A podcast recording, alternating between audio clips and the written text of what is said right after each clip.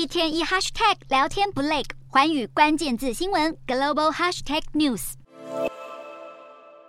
美国国会将就提高债务上限的法案进行表决，多名共和党强硬派议员表明反对此案。加上美国就业市场出乎意料强劲，市场忧心联准会六月将会再次升息。美股四大指数全数收跌，道琼指数下跌一百三十四点五一点，收三万两千九百零八点二七点；纳斯达克下挫八十二点一四点，收一万两千九百三十五点二九点；标普五百小跌二十五点六九点，收四千一百七十九点八三点；非半指数下滑九十六点二一点，收三。三千四百五十三点一八点。欧洲股市方面也受到美债上限表决案影响，加上数据显示中国经济疲软，欧洲三大股市全数收低。英国股市小跌七十五点九三点，收七千四百四十六点一四点。德国股市下跌两百四十四点八九点，收一万五千六百六十四点零二点。法国股市下滑一百一十一点零五点，收七千零九十八点七点。以上就是今天的欧美股动态。